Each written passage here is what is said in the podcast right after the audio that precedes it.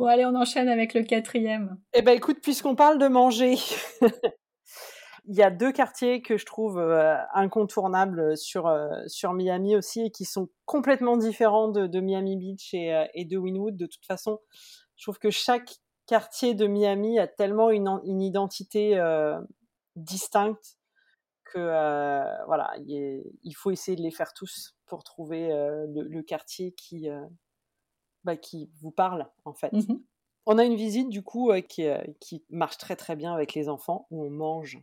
Ah oui. tu vois? Avec les parents. Il y a deux façons de tenir les enfants en fait, c'est de les faire jouer ou de les faire manger.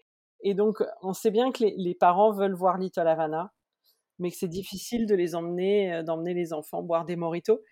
Et oui, absolument. Voilà, autant on peut emmener les enfants en terrasse des cafés en France, autant ici, dès que dès qu'il va y avoir une goutte d'alcool, tu passes plus. et donc pour profiter de Little Havana, eh bien on a fait une visite qui est un format goûter. Voilà, donc on fait Little Havana et Coconut Grove qui est aussi très très différent et que qu'en général les gens connaissent un petit peu moins parce que c'est un quartier tout simplement qui a été, euh, je pense, moins mise en avant. Euh, plus historique. Et donc euh, c'est vrai que tout de suite quand on dit historique les gens se disent oh là là culturel avec les enfants est-ce que ça va le faire? Oui. Oui parce que c'est un quartier qui est aussi très très vert où quand on se balade le long de la marina on a des chances de voir des poissons des lamantins. Il nous arrive de voir le crocodile. De loin. Qui de façon un peu bête s'appelle Al et pourtant c'est bien un crocodile et pas un alligator. Mais euh, on voit, on voit plein d'iguanes, euh, des, euh, des, des, écureuils, etc. Et donc voilà, on, combine ces deux quartiers, Little Havana et Coconut Grove, et on le fait en mangeant. Qu'est-ce qu'on mange? Glace, un jus, une key lime pie. Est-ce que tu connais la key lime pie?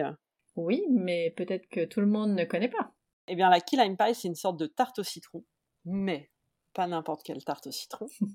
Puisque le key lime, alors en France on l'appelle aussi euh, citron persan ou citron du Mexique. En fait, c'est euh, c'est pas le citron vert classique, c'est un citron qui est beaucoup plus petit, qui fait à peu près la taille d'une kumquat, qui tire un peu sur le jaune plus que sur le vert. C'est pas vert, euh, voilà. Et beaucoup plus sucré, beaucoup plus juteux. Et donc la key lime pie est faite avec ce citron qui, comme son nom l'indique, typiquement vient des keys et donc, ils ont même essayé, euh, figure-toi, de faire passer une sorte euh, d'AOC sur la key lime pie, parce qu'apparemment, certains restos trichaient un peu et mettaient du citron vert. et il fallait absolument que ce soit euh, du, du, du, key lime, bah sinon oui. ça marche pas. Mais donc voilà, c'est bien crémeux avec un petit peu de chantilly sur le dessus, c'est un vrai régal et ça fait marcher. hop, tu vois, tu, bah les, tu les tiens avec la key lime pie, ils avancent tout de suite. non, mais ça permet aussi de, découvrir euh, ces quartiers-là par la cuisine, avec des glaces typiques, euh, avec des fruits typiques, un jus de fruits qui peut être. Alors en général, le jus de, le jus de fruits euh, qu'on prend pendant la pause, ça va être quasiment toute l'année de la canne à sucre.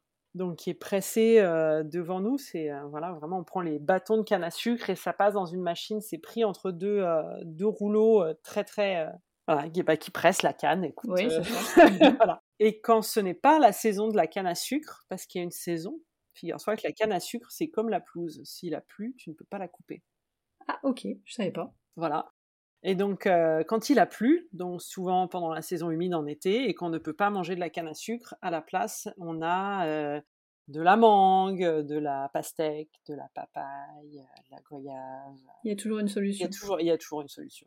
Et parfois, ils nous mélangent plusieurs jus, ça nous fait un petit cocktail euh, sans alcool, un petit cocktail de, fruits frais. Mmh, trop bon. Et c'est excellent. Et donc, ça permet de, découvrir ces quartiers qui sont, bon, Little Havana, c'est vrai que c'est euh, un quartier qui est très connu, hein, euh, donc quartier cubain, où on entend parler espagnol de partout, il y a de la musique cubaine, c'est toute une ambiance très festive, très, très latine. Et quand tu arrives par contre à Coconut Grove, c'est marrant, c'est une ambiance plus bah, c'est un ancien quartier hippie, donc c'est un quartier très, euh, très bobo, très cool, euh, beaucoup de magasins bio, on se, balade plutôt en vélo, enfin voilà, c'est un quartier euh, encore différent. c'est le choc des cultures, mais ça va bien ensemble en fait. Complètement. Complètement. Voilà.